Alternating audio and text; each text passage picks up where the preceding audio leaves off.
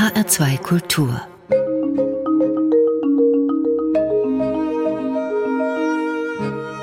Doppelkopf Heute am Tisch mit Marina Weißband. Sie war Anfang der Zehnerjahre das Gesicht der Piratenpartei und machte aus der Spaßpartei eine durchaus ernstzunehmende Stimme in der politischen Landschaft. Insbesondere durch Gedanken zu Demokratie und Digitalisierung. Dann schloss Marina Weißband ihr Psychologiestudium ab, ist heute bei den Grünen und hauptberuflich in der politischen Bildung aktiv mit dem Schulprojekt Aula. Darüber hinaus gilt sie als eine Stimme der jüngeren Juden in Deutschland und das Thema Tschernobyl Tschernobyl spielt in ihrem Leben auch eine ganz besondere Rolle. Über all das wollen wir reden. Mein Name ist Rosemarie Tuchelt.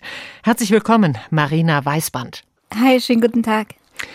Frau Weißband, wir haben alle in den letzten Jahren gelernt, wie fragil die Demokratie ist, die wir kennen, wie angreifbar, wenn sie nicht von den Menschen mit Überzeugung getragen und mit Leben gefüllt wird.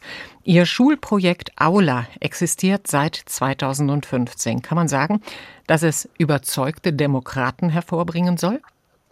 Das ist mein großer Wunsch. Ich versuche, das System Aula so zu machen, dass es eine komplette Schule verändert. Und zwar nicht nur in dem, was die Jugendlichen machen dürfen, sondern auch in dem, wie sie sich wahrnehmen und welche Erfahrungen sie jeden Tag sammeln. Wenn jemand sich als Gestalter seiner Umwelt wahrnimmt, wenn jemand die ganze Zeit Verantwortung trägt und umsichtig ist, dann nimmt man das natürlich mit in sein restliches Leben. Und das ist genau das Ziel des Projekts also Gestaltung, Verantwortung. Sehen wir uns das Schulprojekt genauer an. Wie funktioniert Aula? Im Prinzip ist es ein Beteiligungskonzept für eine gesamte weiterführende Schule, das dauerhaft eingeführt wird und das aus drei Elementen besteht. Das ist einerseits eine Open Source äh, Internetplattform, auf die SchülerInnen ihre eigenen Ideen einstellen können, wo sie sie diskutieren können und darüber abstimmen. Das zweite Element äh, ist didaktisches Material für die Lehrenden, aber auch für die SchülerInnen. Wie führe ich das Projekt an meiner Schule ein? Wie begleite leite ich das didaktisch? Äh, wie greife ich das im Unterricht auf? Wie rede ich in der Präsenz darüber, so dass sich diese Kompetenzen rausbilden, also Medienkompetenzen, Demokratiekompetenzen, aber vor allem auch Selbstwirksamkeit. Und das dritte Element ist ein Vertrag, der in jeder Schule individuell mit der Schulkonferenz beschlossen wird. Und der ist den Jugendlichen erlaubt, mit Aula verbindlich Entscheidungen für die Schulkonferenz treffen zu dürfen in einem bestimmten Rahmen. Also die dürfen zum Beispiel meist keine Personalentscheidungen treffen. Das Schulgesetz gilt natürlich, aber sie dürfen oft äh, beispielsweise die Hausordnung bestimmen, sie dürfen Veranstaltungen bestimmen, in Absprache mit den LehrerInnen, Unterrichtsabläufe, Umgebung und so weiter. Das heißt, mit einem Vertrag, der Ernstcharakter steht vorne, das ist keine Spielerei, allen soll im Prinzip immer klar sein, dass ihr Handeln auch Folgen hat, oder? Natürlich, ich möchte ja Selbstwirksamkeit fördern und Selbstwirksamkeit ist das Gegenteil dieses Gefühls erlernter Hilflosigkeit, das ich oft schon bei Jugendlichen antreffe, die sagen, oh, warum soll ich mich denn beteiligen? Die Lehrer machen doch eh, was sie wollen. Mhm. Daraus wird später dieses, äh, die da oben machen doch eh, was sie wollen. Das ist der Nährboden für Populismus, Verschwörungserzählungen. Und wenn ich aber möchte, dass jemand Selbstwirksamkeitserfahrungen macht, dann ist Pseudobeteiligung ja schlimmer als gar keine Beteiligung, mhm. sondern ich muss äh, jeder Aktion auch eine Reaktion folgen lassen. Aber natürlich unter Bedingungen der Demokratie. Das heißt bei Einhaltung aller Verträge, aller Regeln und es ist Arbeit und ich muss Mehrheiten finden und ich muss auf Minderheiten achten. Und das alles wird bei Aula wieder und wieder eingeübt. Auch das Finden von Kompromissen, weil daran scheint es ja sehr häufig zu mangeln. Genau, auch die Kompromissfähigkeit wird gesteigert und zwar natürlich immer dann, wenn ich eine Mehrheit möchte, aber ich habe Ideen, die sich unterscheiden. Wenn sie sich zusammentun, hätten sie die nötigen Mehrheiten. Das heißt, sie müssen Kompromisse miteinander aushandeln. Das passiert sowohl offline als auch äh, online. Oder wenn ähm, beispielsweise in der Aula-Stunde ist eine Standardfrage an jede neue Idee, wer hätte von dieser Idee Vorteile und wer hätte von dieser Idee Nachteile. Das mhm. heißt, selbst wenn die meisten SchülerInnen für eine Idee sind, wenn sie für manche katastrophal schlecht wäre, muss man auch hier Kompromisse finden, weil eine Demokratie natürlich nicht eine Diktatur der Mehrheit ist, sondern den Minderheitenschutz mitdenkt. Was wird denn so gefordert? Es gibt verschiedenstes. Äh, die SchülerInnen hatten jetzt über die letzten Jahre wunderbare Großprojekte umgesetzt. Die haben Bäume gepflanzt, äh, die haben ihre LehrerInnen auf Fortbildungen geschickt. Die, äh, das fand ich total süß in Sachen Smartboard, weil wir haben keine Lust mehr, denen das zu erklären. Großartig. Die haben ja ganz verschiedene, die haben teilweise Schulfeste gemacht, afrikanische Tanzfeste. An einer Schule haben sie einen sogenannten Smartphone-Tag eingeführt. Das ist also ein Tag, an dem die Lehrer mithilfe des Smartphones Unterricht machen müssen, mhm. wodurch die sich natürlich didaktisch weiterentwickelt haben, weil mit so einem Ding ja plötzlich ganz viel Neues möglich ist, was man sich vorher gar nicht denken konnte. Jetzt ist das, Marina Weißband, erstmal ein Mitbestimmungsmodell und da gibt's ja schon einige auch an den Schulen. Etwas Besonderes dabei ist, dass Sie auch hier wieder Ihre Nähe zur Digitalisierung und zur digitalisierten und virtuellen Welt sozusagen ausleben. Es gibt eben dazu die Online-Plattform, auf der beschlossen wird, was fordern wir eigentlich, wo auch abgestimmt wird. Welchen Vorteil hat denn das? Also ich meine, im Moment können die Schüler nicht in die Aula gehen, aber normalerweise könnten sie das doch alles auch in der ja, namensgebenden Aula selber machen. Hm, also erstens passiert das nie. Sie haben selten Schülervollversammlungen. Zweitens, das möchte ich mal sehen, wie 500 SchülerInnen in der Aula konstruktiv diskutieren, sodass jede Stimme hörbar wird. Mhm das Digitale, das ist ja nicht mein persönlicher Fetisch, den ich da auslebe, sondern ich sehe einfach die lange Liste von Vorteilen, die es hat. Die bisherigen Beteiligungsstrukturen bleiben auch an einer Aula-Schule erhalten und haben weiterhin eine wichtige, wenn nicht noch wichtigere Funktion. Aber wir dürfen nicht vergessen, dass die klassische Schülerinnenvertretung eben nur eine Erfahrung ist, die nur jeder 30. Schüler macht. Der Rest hat sozusagen gar nichts davon und ist gar nicht involviert in diesen demokratischen Prozess. Und das liegt daran, dass wenn der Rest involviert wäre, diese Prozesse sehr unübersichtlich wären. Das Digitale ermöglicht es, so einen Partizipationsprozess zu strukturieren, zu protokollieren, äh, ihn zugänglicher zu machen für bestimmte SchülerInnen, die sich nicht so gerne mündlich äußern, die Deutsch als Fremdsprache sprechen, die nicht in der Schule sind. Es vernetzt SchülerInnen verschiedener Klassenstufen, sodass sie als ganze Schule in die Lage versetzt werden, Entscheidungen zu treffen. Und es motiviert auch nochmal, weil es natürlich die Lebensrealität der Jugendlichen ist. Ein Großteil unserer politischen Debatten findet heutzutage online statt. Das wird in Zukunft nur zunehmen. Das heißt, es ist wichtig, dass sie diesen Ort haben, wo sie auch das schon mal üben und dabei begleitet werden. Dass die wichtigen Debatten äh, zunehmend online stattfinden, das ist nicht nur ein Grund zur Freude, hat man nach den letzten Jahren so das Gefühl. Darüber werden wir sicherlich auch noch reden. In dieser Online-Plattform ist da auch ein Vorteil, dass da einfach auch andere als die üblichen Verdächtigen sich mal zu Wort melden. Also nicht nur die, die sowieso immer den Finger oben haben.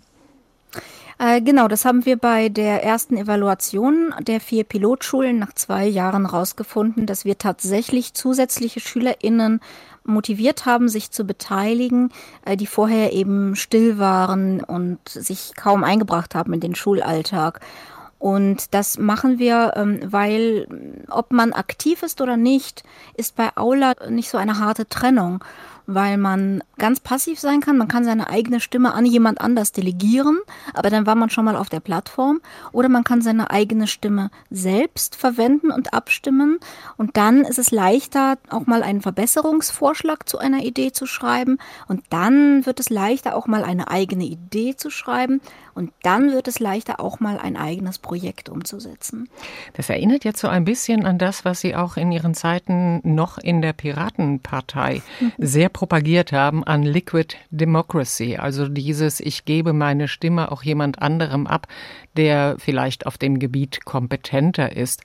Man kennt das vielleicht so ein bisschen aus Eigentümerversammlungen. Das ist eigentlich so ein Bereich, wo sowas auch gemacht wird. Es führt natürlich schon auch wieder dazu, dass einige eben die große Kompetenz haben und dann eben doch wieder die Wortführer sind, oder? Das beobachten wir an Schulen ehrlich gesagt kaum. Ich habe die Delegationsnetzwerke analysiert in der Pilotphase und wir haben es kaum gesehen, dass da irgendwelche Meinungsführer sich total hervorgetan hätten. Generell delegieren SchülerInnen ihre Stimme sehr, sehr selten und dann meistens, weil ihnen ein Thema egal ist und sie fairerweise ihre Stimme jemandem geben wollen, für den das total relevant ist. Damit sozusagen ihre Stimme nicht verloren geht. Sie hören den HR2 Doppelkopf heute zu Gast Marina Weißband. Eine Voraussetzung, eine harte Voraussetzung für Ihr Mitbestimmungsmodell Aula ist, dass es mindestens genug Computer für eine Klasse gibt.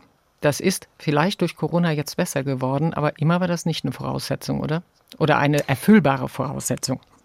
Das stimmt, das wäre sehr hart. Deswegen ähm, verlassen wir uns gar nicht erst darauf. Wir versuchen, äh, die Schulinfrastruktur so weit wie möglich zu umgehen. Aula ist eine App, die sowohl auf Desktop-Computern als auch auf Smartphones äh, sehr gut läuft, weshalb wir eigentlich nie Probleme haben, weil bei den SchülerInnen die Endgeräte, die eigenen, ja doch meist vorhanden sind. Wir arbeiten ja an weiterführenden Schulen und da habe ich eigentlich noch keine Schulform erlebt, in der nicht die aller, allermeisten Kinder ein Smartphone besessen hätten. Das größere Problem ist meistens das Internet an der Schule, wenn es kein WLAN gibt. Mhm. Aber auch dafür, wir haben die App dann datensparsam gestaltet, sodass die SchülerInnen nicht viel von ihrem eigenen Datenvolumen aufbrauchen müssen.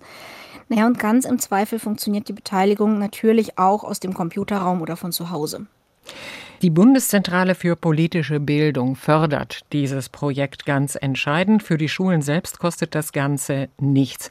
Jetzt haben Sie schon mehrfach gesagt, das ist ein Projekt, das sich nur an weiterführende Schulen richtet. Sind positive Demokratieerfahrungen nicht gerade an Haupt- und Berufsschulen notwendig, wo eben auch Menschen sind, die diese Erfahrungen eine mangelnde Selbstwirksamkeit zu haben oder dass ihre Stimme nicht gehört wird, sehr verbreitet sind? Äh, absolut. Also mit weiterführenden Schulen meine ich alle Schulen ab Klasse 5. Das heißt keine ah. Grundschulen, einfach weil das System sich dafür nicht eignet. Aber wir haben sowohl Haupt- als auch Berufsschulen. Und ich kann hier mal die Erfahrung teilen, dass wir nach der Evaluation herausgefunden haben, wir haben natürlich nicht so viele Schulen, deswegen würde ich das mit Vorsicht genießen, aber dass das System gerade an den sogenannten Brennpunktschulen, an denen wir waren, einen viel größeren Unterschied nochmal bewirkt hat als an den besser gestellten Reformschulen oder Gymnasien. Welche Erfahrungen haben Sie denn da gemacht? Also wie war es vorher, wie war es nachher?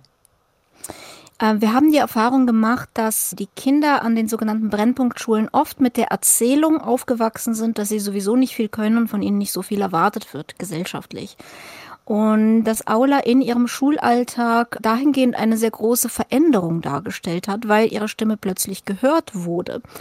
Es war allerdings immer ein durchaus langwieriger Prozess. Also ich würde sagen, das ist da nach zwei Jahren wirklich gut angelaufen, so dass es auch ein Selbstläufer wurde. Und davor war es immer abhängig von ein paar Lehrkräften vor allen Dingen, die daran geglaubt haben und die an ihre SchülerInnen geglaubt haben und die immer mal wieder an Abstimmungen erinnert haben, die ermutigt haben. Und diese Form der pädagogischen Begleitung halte ich für absolut notwendig, wenn wir wirklich sowas wie Selbstwirksamkeit stärken wollen, besonders da, wo sie vorher nicht gegeben war, dass äh, wir eben zumindest ein paar engagierte Lehrkräfte haben, die das auch auf diese Weise begleiten können. Wo die fehlen, das heißt, wo die SchülerInnen völlig auf sich gestellt sind, hier habt ihr die Software, beteiligt euch, da hat das Projekt weniger Erfolgsaussichten. Marina Weißband heute zu Gast im HR2 Doppelkopf. Und wir haben die erste Musik auflegen. Und zwar hören wir Alla Pugatschowa.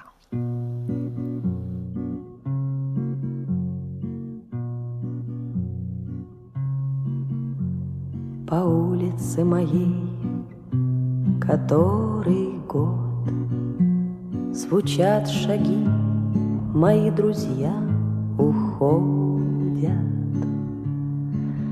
Друзей моих медлительный уход Той темноте за окнами угоден.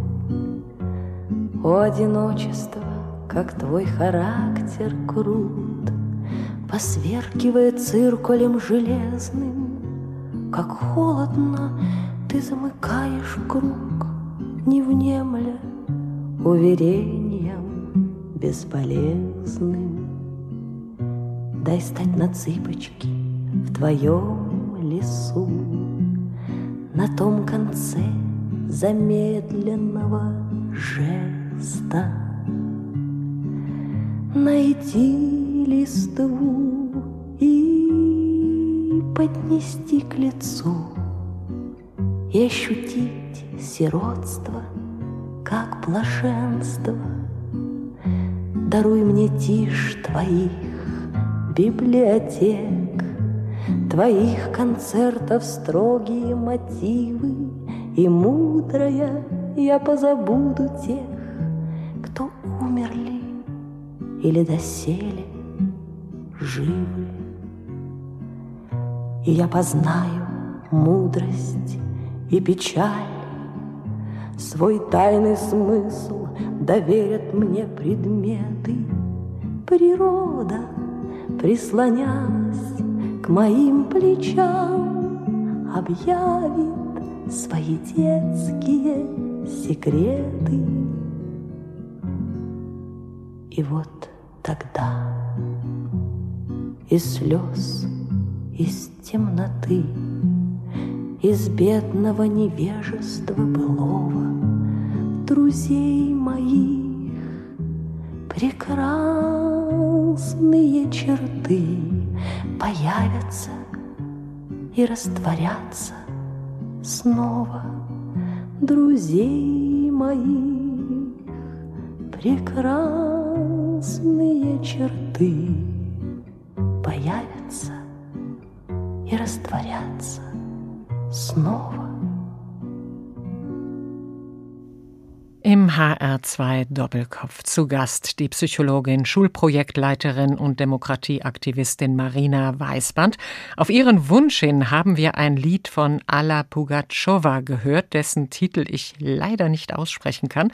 Netterweise haben Sie, Frau Weißband, die Übersetzung des Titels zumindest angefügt. Über meine Straße. Worum geht's da? Das äh, sind ganz, ganz alte Gedichte aus der Jahrhundertwende, ähm, moderner vertont. Und es geht um, um Veränderung und um Einsamkeit. In meiner Straße hört man Jahr für Jahr, wie Schritte sanft und zögerlich verhallen. Den Fortgang meiner Freunde scheint für wahr, der Dunkelheit da draußen zu gefallen. Und ähm, das ist eines meiner Lieblingsgedichte und jetzt gerade in Corona-Zeiten wunderschön. Es ist etwas, das mir sehr nahe steht, weil ich mich mit diesem Genre des russischen Autorenlieds seit vielen Jahren intensiv beschäftige. Ich schreibe selber und ich trete auch auf. Und das ist so ein bisschen ein Einblick in die Musik, die ich höre und mache. Diese Musik machen Sie auch? Ja, äh, ja, ja, ich bin damit nicht äh, berühmt, aber äh, ich übersetze viele dieser Gedichte aus dem Russischen. Ich schreibe selber, ich schreibe auf Russisch und Deutsch und vertone dann mit der Gitarre. Alla Pugatschowa, sie ist ein Star in der UdSSR und in Russland. Sie selbst kommen aus der UdSSR, heute aus der Ukraine, 1987 in Kiew geboren, eineinhalb Jahre nach der Reaktorkatastrophe von Tschernobyl. Ja, und das ist etwas, was für Sie eine ganz besondere Bedeutung hat, nämlich was ihre Gesundheit angeht, oder? Äh, ja, das stimmt. Ich bin chronisch krank und ich war mein Leben lang chronisch krank und unter anderem bin ich deshalb in Deutschland. Ähm, der allergrößte Grund, warum meine Mutter mit uns nach Deutschland migriert ist, ähm, war tatsächlich das, dass ich so ungefähr im Sterben lag und sie gehofft hat, dass man mir hier helfen kann. Die Krankheit ist aber heute auch noch Einschränkung für Sie. Wie gehen Sie mit Einschränkungen um? Auch gar kein Problem. Ich liege jetzt zum Beispiel im Bett. Ich habe über mir so einen Mikrofonarm, der, äh, der so runterhängt und äh, was mir die Arbeit sehr erleichtert. Gerade im Lockdown ist das natürlich wahnsinnig praktisch. Ich, ich lebe damit. Ich plane gut meinen Tag, wie viel Energie ich einsetze, welche Strecken ich zu laufen habe. Und dann funktioniert das. Und es geht mir einfach sehr viel besser, als es mir schon ging. Wie weit hat denn dieses Reaktorunglück oder die Katastrophe in Tschernobyl Sie geprägt, beziehungsweise Ihre Erfahrung dann eben auch mit der eigenen Gesundheit. Sie haben bei den Piraten angefangen, mittlerweile sind Sie bei den Grünen. Hat das was damit zu tun? Nicht ganz direkt. Also es hat jetzt nichts mit den Grünen als Anti-Atompartei zu tun. Ähm, es ist, glaube ich, komplizierter. Dadurch, dass ich als Kind bettlägerig war, bin ich sehr früh mit meinen eigenen Grenzen bekannt geworden. Also ich bin sehr, sehr früh mit harten Einschränkungen und harten Freiheitseinschränkungen bekannt geworden. Das bedeutet zum Beispiel, dass ich mit der Pandemie äh, viel besser zurechtkomme als andere, rein psychisch, weil ich verstehe, dass die Welt nicht immer so bleibt, wie sie heute ist dass sich Dinge verändern können, dass es Einschränkungen geben kann, aber auf der anderen Seite, dass diese Einschränkungen eben auch nicht tödlich sind, sondern dass man damit zurechtkommen kann. Und das fällt mir leichter zu akzeptieren, dass es Gefahren gibt für äh, den Fortverlauf des Alltags. Das heißt, ich habe zum Beispiel relativ früh in der Pandemie gemerkt, okay, das ist jetzt groß. Ich habe als eine der ersten, bevor Masken irgendwie ein Thema waren, habe ich angefangen, Masken zu nähen und sie auch schon passend auf meine Outfits abzustimmen, um das Ganze irgendwie positiv auch für mich zu besetzen. Und ich erkenne eben auch, dass das Thema Klima so eins ist. Wir verlassen uns darauf. Wir haben ähm, als Menschen so einen sogenannten Normalcy Bias, also einen Hang zur Normalität, der unsere Wahrnehmung verzerrt. Der sagt, na ja, wenn es wirklich so schlimm wäre, dann würde ja irgendjemand was dagegen tun. Und ich glaube, sehr stark krank zu sein, mein eigenes Leben nicht immer sicher zu wissen, ist etwas, das dazu beigetragen hat, dass ich sehr leicht mich auf Gefahren einstellen kann und sehr pragmatisch darin bin, ihnen zu begegnen. Und ich glaube, die Grünen sind im Moment die Partei, die das noch am ehesten tut. Eine gewisse Resilienz spricht aber auch daraus, nicht wahr? Ja, natürlich. Das ist auch harte Arbeit. Also das ist einfach, das ist eine Art psychologischer Werkzeugkoffer, den man sich antrainiert und der sehr wichtig ist, äh, was ich zum Beispiel auch merke an Debatten von Minderheiten versus Nicht-Minderheiten.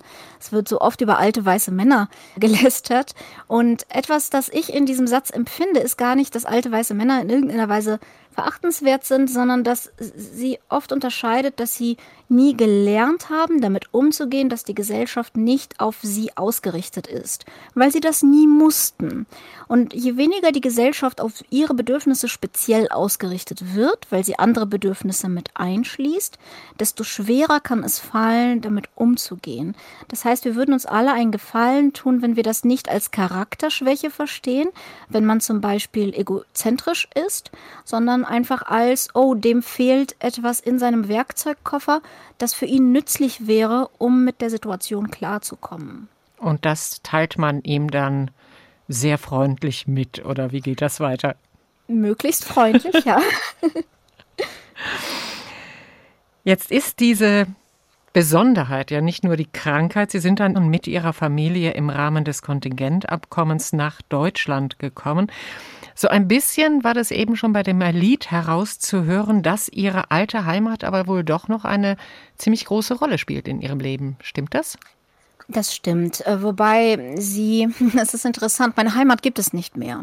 Mhm. Ich bin regelmäßig in der Ukraine. Ich unterstütze diverse NGOs in der Ukraine. Ich habe dort die Piratenpartei mitgegründet.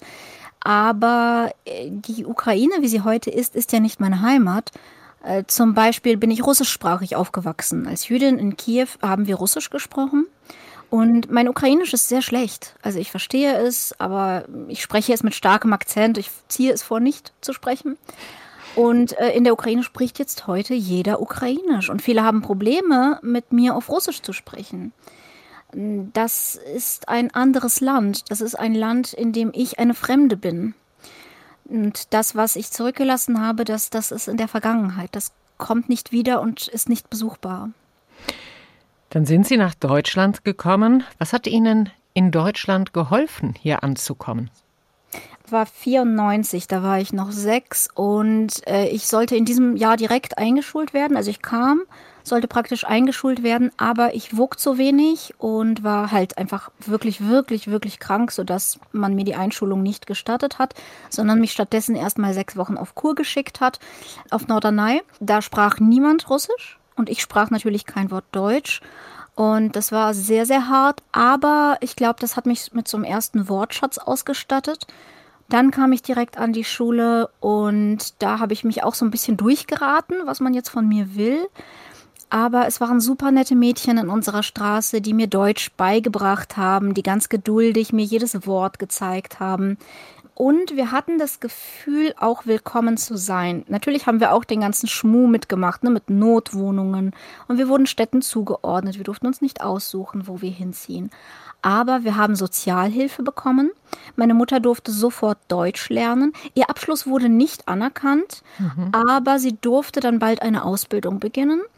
Und alles in allem, wir haben okay gelebt und wir hatten das Gefühl, äh, durchaus willkommen zu sein. Und wir waren dahingehend einfach sehr viel privilegierter, als äh, Geflohene es heutzutage sind, die ähm, einfach ohne diese Möglichkeit, Deutsch zu sprechen oder ein Auskommen zu bekommen oder eine Ausbildung machen zu dürfen, hierher kommen. Marina Weißband ist zu Gast heute im HR2 Doppelkopf. Und wir müssen jetzt auf etwas kommen, ja, das Ihr Leben auch durchzieht. Eine gewisse Affinität zu Computern. Ein bisschen angesprochen haben wir es schon, aber wie kam es denn dazu? Ähm, also es kam sehr, sehr früh dazu. Mein Vater war in der Sowjetunion Informatiker und ja, wir hatten schon in der Sowjetunion einen persönlichen Computer zu Hause. Das war unfassbar ungewöhnlich. Und das heißt, ich bin eigentlich schon immer in Präsenz eines Computers irgendwie aufgewachsen. Und als ich zwölf war, bekam ich meinen eigenen Computer und dann schon mit Internetanschluss. Und ab da war ich ein glücklicher Mensch. ich war ähm, erstens äh, dadurch, dass ich krank war. Und zweitens dadurch, dass ich Ausländerin war und auch generell ein bisschen seltsam in meinen Interessen, war ich bedingt anschlussfähig an Gleichaltrige. Ähm, es gab Gleichaltrige, an die ich anschlussfähig war, nur eben nicht in meiner kleinen Schule, sondern in anderen Städten. Mhm. Und mit denen kam ich in Kontakt, als ich im Internet war. Und eben auch nicht nur mit Gleichaltrigen, sondern mit Erwachsenen, mit denen ich mich schon immer als Kind sehr gerne unterhalten habe, die mich aber nie ernst genommen haben, wenn sie wussten, dass ich ein Kind war, was man im Internet zum Glück nicht wusste. Äh, und auf diese Weise konnte ich über das Internet zum ersten Mal mich, meine Persönlichkeit entfalten.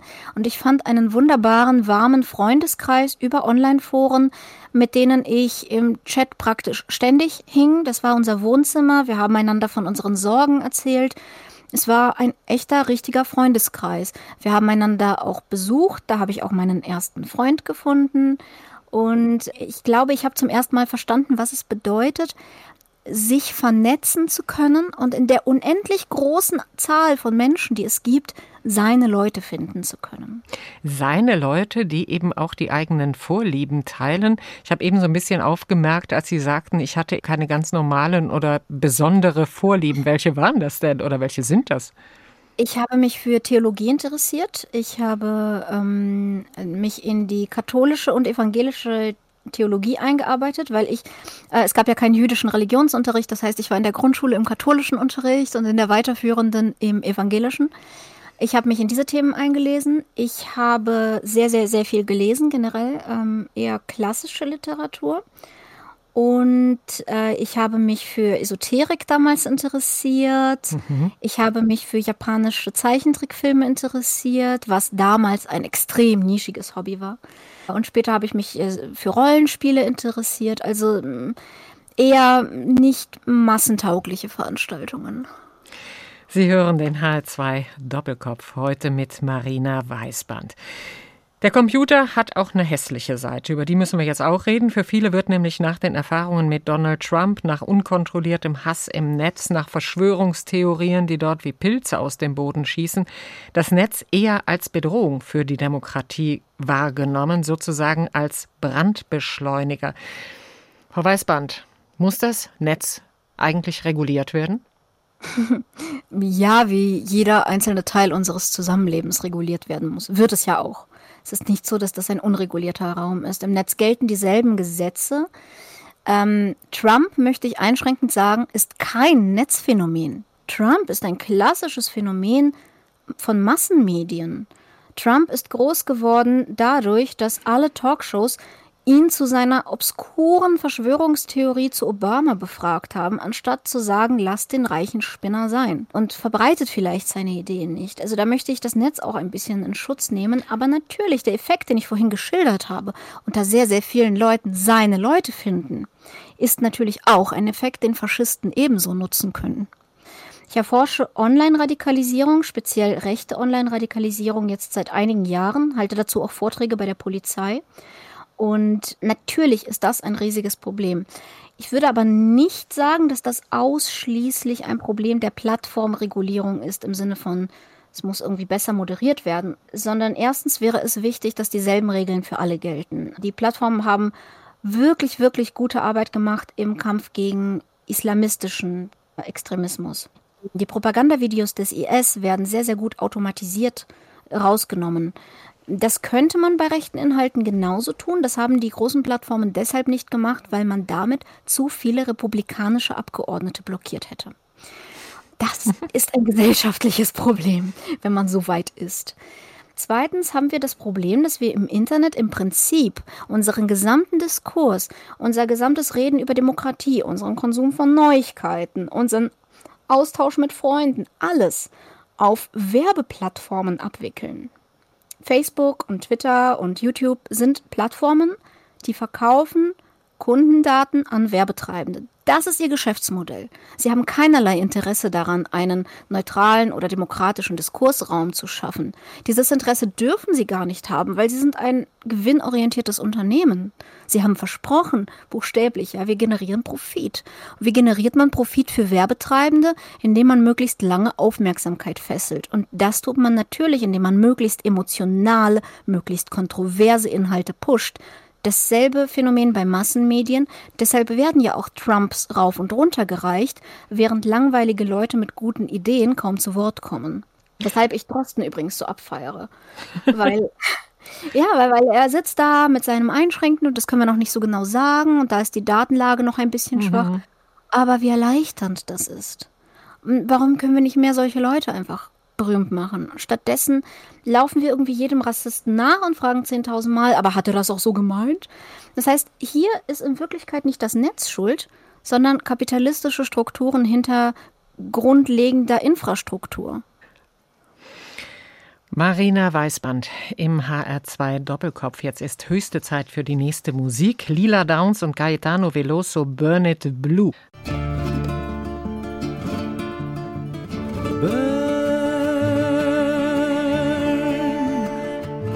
This house. Burn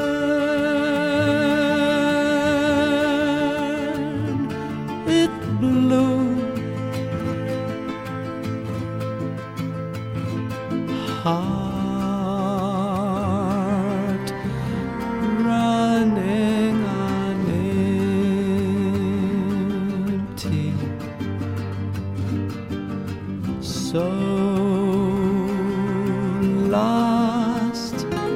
without you. But the night sky blooms with fire, and the burning bed floats higher, and she's free to fly. Woman so weary, spread your unbroken wings fly free as the swallow sings. Come to the fireworks, see the dark lady smile. She burns, and the night sky blooms with fire, and the burning bed floats higher, and she's free to fly.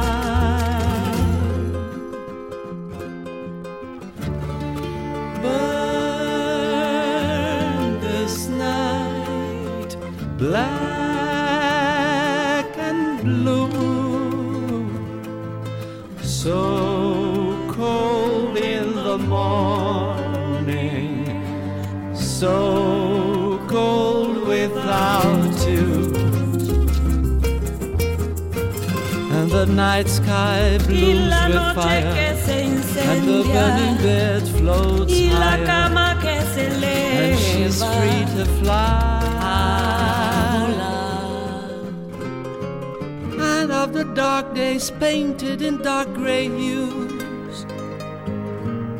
They fade with the dream of you. wrapped in red velvet, dancing the night away. My bird.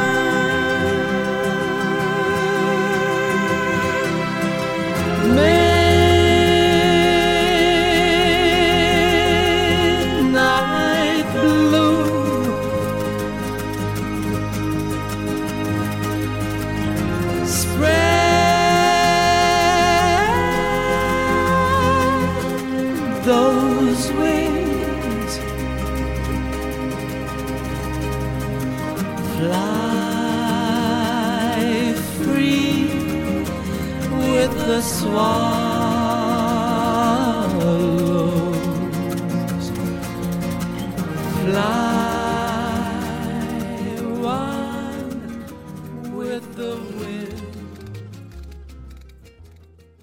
Lila Downs und Gaetano Veloso waren das mit Burn It Blue. Gehört haben wir die beiden auf Wunsch meines heutigen HR2 Doppelkopf-Gastes und das ist Marina Weißband. Frau Weißband, warum diese Musik? Burn It Blue. Äh, Ich liebe dieses Lied. Äh, Das Lied wurde geschrieben für den 2002 Film Frida über Frida Kahlo. Und es ist das Abschlusslied. Es ist ein Lied, das symbolisch ihre Einäscherung und ihre Befreiung aus ihrem Körper, aus ihrem Bett bedeutet. Für mich ist äh, Frida Kahlo schon immer sehr, sehr wichtig gewesen als Identifikationsfigur, als Inspiration für Kunst, als, ja, als Inspiration als Person. Und ähm, für mich bedeutet dieses Lied aber nicht nur so die Befreiung durch den Tod, sondern die Befreiung, die es auch vor dem Tod geben kann, aus einem Bett. Ähm, nämlich, wenn ich Bücher lese, wenn ich den Laptop auf meinem Schoß habe und in die digitale Welt eintauchen kann und an der Weltpolitik teilhaben kann und mit Freunden feiern kann, mich über Videokonferenzen treffen kann, auch wenn mein Körper irgendwie eingeschränkt sehr, sehr viel Zeit in diesem Bett verbringt. Marina Weißband, Sie haben es gerade gesagt, Weltpolitik, mal zumindest Bundespolitik werden Sie in ein paar Tagen mit bestreiten. Wir nehmen dieses Gespräch im Januar auf, in zwei Tagen, am 27. Januar, dem Tag des Gedenkens an die Opfer des Nationalsozialismus, werden Sie als Vertreterin der jüngeren Juden in Deutschland im Bundestag sprechen. Angesichts von zunehmendem Antisemitismus in Deutschland, was halten Sie von der deutschen Gedenkkultur? Oh, das ist eine der ganz schwierigen Fragen. Also ich glaube erstens, dass es zwei Gedenkkulturen gibt. Es gibt die deutsche Gedenkkultur und es gibt die jüdisch-deutsche Gedenkkultur. Und die deutsche Gedenkkultur ist immer sehr, sehr stark auf Versöhnung aus, auf Vergebung und auf jetzt ist ja alles gut. Unter diesem Zeichen stehen sehr, sehr viele der Veranstaltungen, dass es vorbei sei. Und die jüdische Gedenkkultur ist anders geprägt. Sie ist immer noch geprägt von einem Kampf, weil wir sehen heute eben die Herausforderungen. Wir leben heute mit einem Bein in einem gepackten Koffer eigentlich immer. Zumindest im Hinterkopf hat man das. Und ich habe, als die AfD in den Bundestag eingezogen ist, tatsächlich nachgeguckt, wie leicht es für meinen Mann wäre, die israelische Staatsbürgerschaft zu bekommen. Einfach für alle Fälle. Ich wollte es einfach für alle Fälle wissen. Ich glaube, dass wir jetzt vor einer großen Herausforderung stehen, vor einer großen Veränderung, weil die Zeitzeuginnen langsam von uns gehen. Und wir gucken müssen, wie wir als Nachgeborene erinnern, ohne diese Erinnerung zu bloßem Ritual vertrocknen zu lassen. Also, dass wir einfach nur Grenze niederlegen und von Jahr zu Jahr weniger fühlen, was das bedeutet. Weil uns das einschränken würde in einem Kampf gegen Faschismus. Ähm, sondern es ist meine Aufgabe, die Aufgabe meiner Generation, die Erinnerung unserer Familien und derer, die es gern geworden wären, wach zu halten und lebendig zu halten und nicht schwarz-weiß. Also zu zeigen, irgendwie Juden sind keine schwarz-weißen Menschen und nicht dauernd Opfer, sondern Menschen aus Fleisch und Blut, die leben wollen, die feiern wollen, die einfach nur Menschen sein wollen. Sie haben einmal gesagt, dass Ihnen auch ganz wichtig ist, dass das jüngere jüdische Leben in Deutschland mehr in die Öffentlichkeit kommt, also mehr darüber bekannt ist. Auf der anderen Seite sagten Sie dann sofort, ja, der Antisemitismus steht dann schon wieder ja quer davor. Sie wollten sich mit jüngeren Juden treffen, mal in einem Café sozusagen. Ein Stammtisch habe ich gehört. Und das wurde dann von der Polizei sozusagen untersagt. Genau, also das Treffen an sich, der Stammtisch wurde nicht untersagt, Nee, genau. aber wir durften ihn nicht bewerben. Ähm, wir durften nichts veröffentlichen, wo eine Zeit und ein Ort standen, aus Sicherheitsgründen. Und das ist natürlich problematisch, weil wir gar nicht sichtbar stattfinden können. Die einzigen Juden, die in der, im deutschen Diskurs öffentlich sichtbar stattfinden, sind tote Juden. Und das kann es irgendwie nicht sein. Deswegen brauchen wir, dass Menschen sich stärker für jüdisches Leben interessieren, als sie Antisemitismus hassen. Wenn, wenn wir jungen Juden für unsere Aktionen, äh, für unsere Bedürfnisse und, und Träume so viel Aufmerksamkeit bekämen, wie jeder dahergelaufene Antisemit, der irgendwie seine, seine ähm, Parolen dann doch als Witz abtut oder als Kunstfigur und sich dann breit in Talkshows erklären darf, dann wären wir in einer ganz anderen Situation. Ja, das Problem ist natürlich auch, dass man wegen Ängsten vor dem Antisemitismus im Alltag auch wenig Juden sieht, Juden erkennt. Auf der Straße sind sie als solche nicht erkennbar und Viele wissen dann eben auch viel zu wenig über das Judentum. Sie selbst fordern auf Twitter auf, Fragen zu stellen zum Judentum. Das wird auch breitflächig angenommen. Ja, ich habe eigentlich nur fragen wollen, ich wollte ein Video machen darüber, warum Juden nicht nur eine Religionsgemeinschaft sind, sondern auch eine Volksgemeinschaft und warum es auch atheistische Juden geben kann. Und dann habe ich so gefragt, ja, was würdet ihr denn noch wissen wollen? Und ich bekam 450 Fragen und ich habe mir vorgenommen, sie zu beantworten. Ich habe dann die Doppelungen rausgenommen, ähm, das Ganze ein bisschen kuratiert und wir haben gemeinsam mit Elia Havemann, einem modern orthodoxen Juden in Israel, eine fünfteilige Videoreihe aufgenommen, Frag einen Juden, äh, in denen wir einfach diese Fragen beantworten mal. Und es gibt keine dummen Fragen. Das sind ganz, ganz, ganz grundlegende Fragen, von Zum denen Beispiel? ich einfach keine Ahnung, wie wird man Jude? Oder äh, was passiert, wenn man nicht mehr Jude sein will? Was sind die besten jüdischen Gerichte? Warum tragt ihr diese Zipfel? Warum tragt ihr Schläfenlöckchen? Was ist dein Lieblingsfeiertag? Wo bauen wir Antisemitismus unbewusst ein? Was würdest du dir wünschen, um dich sicher zu fühlen? Ganz verschiedene Fragen zur Religion, zur Kultur, auch zu Antisemitismus. Ja, ga ganz basale Fragen. Sind Juden weiß? Ist eine äh, äh, erstaunlich komplexe Frage. Welche war denn für Sie die spannendste Frage? Ich glaube tatsächlich, dieses Sind Juden weiß war für mich eine der spannendsten Fragen. Wie haben Sie sie beantwortet? Äh, jein. wir sind keine People of Color insofern, als dass wir offensichtlich uns nicht optisch unterscheiden und deswegen Alltagsrassismus nicht erleben. Äh, in diesem Sinne sind wir weiß, aber wir sind nicht weiß, weil weiß ja an sich eine Quatschkategorie ist, die nur für Rassisten relevant ist. Und Rassisten betrachten uns nicht als Weiße. Und deswegen sind wir auch funktional keine Weiße, weil wenn es hart auf hart kommt, muss man sich fragen, würden sie uns in Ruhe lassen? Und die Antwort ist nein. Marina Weißband, wie ist denn Ihr eigenes Verhältnis zum Judentum? Sie stammen aus einer atheistischen Familie. Ja, genau. Mein Verhältnis zum Judentum ist eigentlich sehr ähnlich wie das von 90 Prozent aller äh, Jüdinnen und Juden hier in Deutschland, aller Gemeindemitglieder stammen aus der Sowjetunion. Und das Interessante ist, Deutschland hat damals äh, diese Regelung für Kontingentflüchtlinge ähm, gemacht und gedacht, jetzt kommen ganz, ganz viele Juden. Und dann kamen irgendwelche Russen. weil, weil wir natürlich in der Sowjetunion nicht jüdisch sein durften. Das war ja alles untersagt. Ich durfte nicht mal einen jüdischen Nachnamen tragen. Und ja, jetzt kommen wir hierher und, und haben erstmal selber nicht so richtig Ahnung, was bedeutet das, dieses jüdisch sein. Und wir sind alle auf einer Spurensuche. Wir kratzen alle irgendwelche Scherben zusammen von dem, was einst Identität war und Normalität. Äh, Wir haben als Ukrainer den Holocaust auch miterlebt und überlebt. Und ja, das, es ist ein ganzer Prozess und der wird mit meiner Generation nicht abgeschlossen sein. Ich selbst habe aber für mich zum Glauben gefunden. Da war ich ungefähr 18. Ich ging regelmäßig zur Gemeinde, inzwischen nicht. Das hat aber nicht mit meiner Religiosität zu tun, sondern mit anderen Umständen. Ja, ich bin gläubig, aber nicht religiös, würde ich so sagen. Also ich beachte zum Beispiel nicht alle Mitzvot, nicht alle Gebote. aber ich, ich versuche, ihrem Geist Rechnung zu tragen.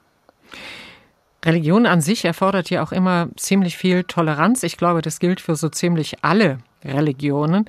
Im Judentum könnte ich mir das auch vorstellen. Sie sind auch Feministin. Wie gehen Sie damit um, wenn ein Orthodoxer sich beispielsweise zur Wand dreht, weil eine Frau ohne Perücke an ihm vorbeigeht? Ach, der darf sich drehen, wie er will. Der darf sich auch im Kreis drehen. Ich trete innerhalb der jüdischen Gemeinde für Feminismus ein. Ich äh, bin in Kontakt zu reformierten Juden. Ich spreche mit äh, Rabbinern über dieses Thema. Ich spreche mit Rabbinerinnen über dieses Thema, die es auch gibt. Ja, es erfordert Toleranz, es erfordert Dialog, es erfordert eine meiner Meinung nach eine Weiterentwicklung der Religion, eine Auslegung der Gebote. Und da ist das Judentum eine dankbare Religion, weil alle unsere Gebote ständig Verhandlungssache sind. Und wir haben äh, den Talmud, der buchstäblich ein Dokument ist von lauter Rabbinern, die sich streiten über die Jahrhunderte hinweg. Es ist im Prinzip wie eine Art Proto-Twitter, ja, äh, wo, die, wo die sich streiten, wie jetzt was richtig auszulegen sei. Und es ist alles widersprüchlich und es ist alles ständig in diesem sokratischen Dialog. Deswegen fühle ich mich ganz wohl in der Religion. Zu Gast immer als zwei Doppelkopf ist Marina Weißband. Antisemitismus. Kommen wir nochmal zurück auf Ihr Schulprojekt.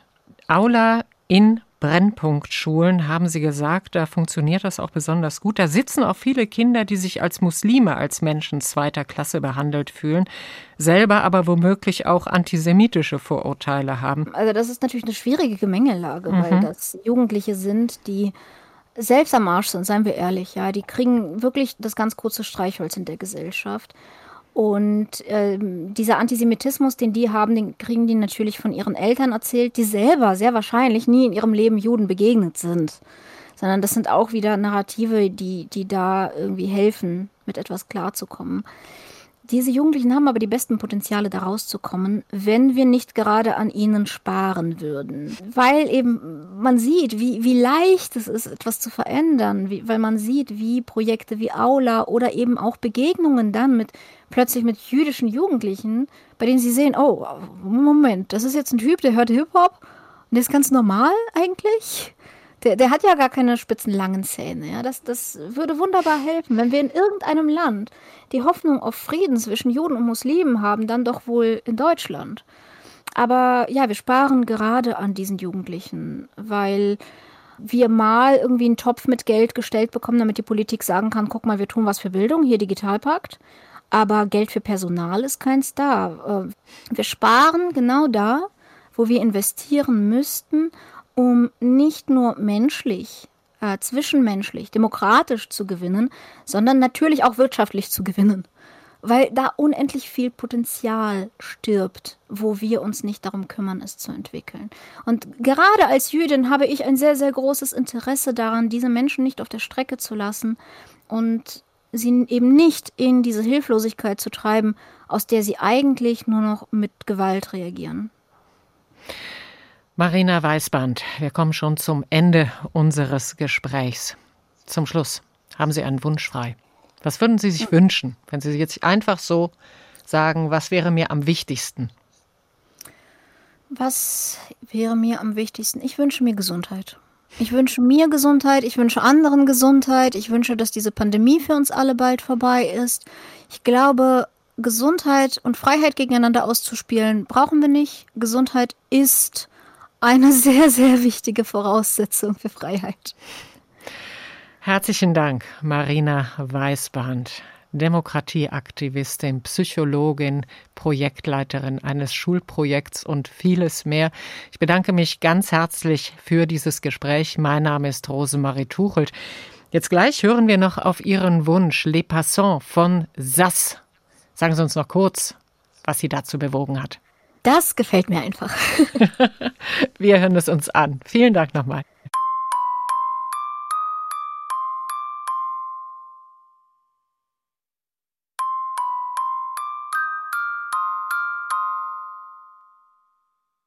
Les passants, passants, je passe mon temps à les regarder penser, leurs pas pressés dans leur corps les airs, leur passé se dévoile dans les pas sans se soucier Suspicieuse à la vue, je perçois le jeu de pan. Leur visage comme des masques me fait l'effet répugnant. Que faire semblant, c'est dans l'air du temps. Passe, passe, passera, la dernière restera. Passe, passe, passera, la dernière restera. En effet, que de fait, le fait est que l'effet se reflète à sa capacité de prendre le fait tel qu'il est, sans se référer à un système de pensée dans sa tête. L'entends déjà, c'était l'été hier encore. Le temps me surprend, semble s'accélérer. Les chiffres de mon âge amènent vers ce moi rêvé. Passe, passe, passera, la dernière restera. Passe, passe, passera, la dernière restera.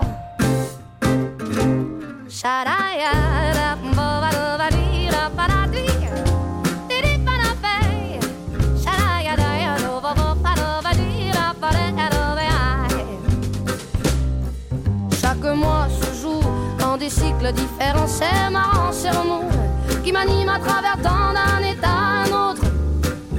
J'oscille inexorablement par les temps, je cours à l'équilibre. Chaque jugement sur les gens me donne la direction à suivre. Sur ces choses en moi à changer qui m'empêchent d'être libre.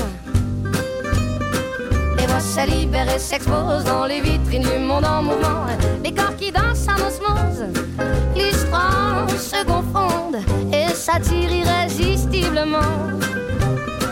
Par les temps, je cours à l'expression chaque émotion ressentie me donne envie d'exprimer les non-dits et que justice soit faite dans nos pauvres vies endormies. Passe, passe, passera, la dernière restera.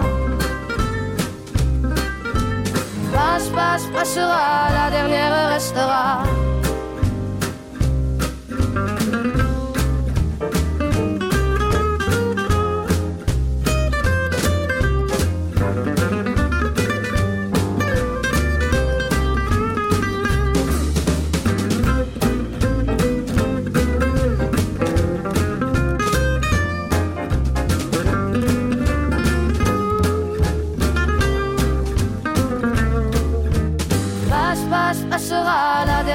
Restera.